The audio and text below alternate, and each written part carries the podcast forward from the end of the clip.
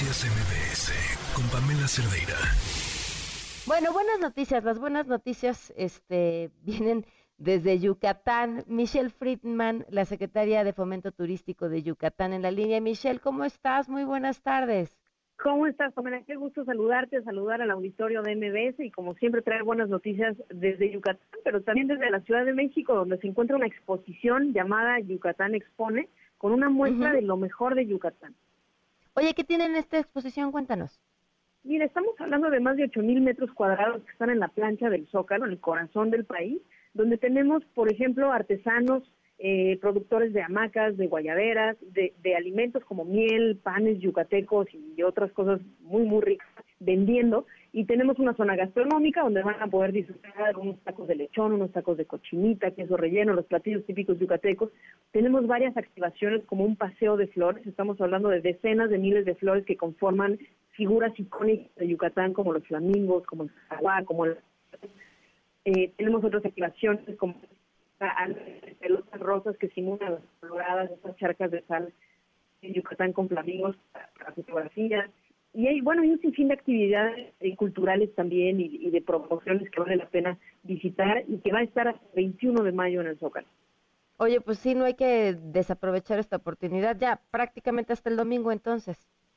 Así es, empezamos el día 12 y durante estos días Yucatán como el corazón de la capital mexicana y hemos tenido muchísima gente. Tan solo el primer día de exposición recibimos más de 45 mil personas. Al final, una de las activaciones que es el, el espacio donde la gente ha hecho filas de hasta 40 minutos para entrar a un muro de espejos que proyectan imágenes de Yucatán y que te envuelven y te hacen sentir que estás en Yucatán. Eh, hemos recibido más de 20 mil personas en ese espacio. Oye, aprovechando, Michelle, ahora sí, además, eh, los resultados que han, que han tenido en, en cuanto a indicadores de turismo de la entidad son muy buenos. Estamos, estamos eh, registrando nuevos récords históricos, eh, números históricos, 2022 que cerramos con números históricos por encima de las últimas cifras récords de pandemia y este año vamos por nuevos récords. Tan solo te puedo decir que en el tema de movimiento de pasajeros, nuestro aeropuerto mes con mes bate nuevas cifras récord. Eh, estamos en un aeropuerto que con su capacidad y que en este primer trimestre ya está mostrando un pronóstico de, superar todos los récords del año pasado. Estamos recuperando rutas nacionales un 205%. Las domésticas también están recuperándose con la llegada del nuevo hub de aviación de Viva Aerobús aquí a Mérida. Y bueno, en tema de, de llegada de inversiones, eh, también estamos rebasando los números, aún que tenemos 17% más establecimientos de hospedaje que antes de la pandemia. Y, en cuanto a la inversión, como te decía, estamos entre los primeros tres lugares a nivel nacional de captación de inversión privada turística. ¡Wow! Pues Michelle, me da muchísimo gusto, de verdad, siempre poder contar cómo sí, dónde sí están sucediendo, dónde están bien las cosas.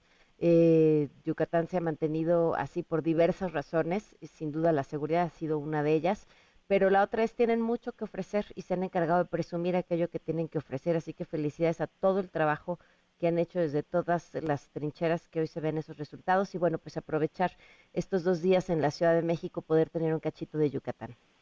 Así es, Obela, muchísimas gracias y pues claro, invitar a como bien dices, somos un destino Sí. Con más colectividad y una gran oferta. Un abrazo, Michelle, muchas gracias. Otro para ti. Noticias MBS con Pamela Cerdeira.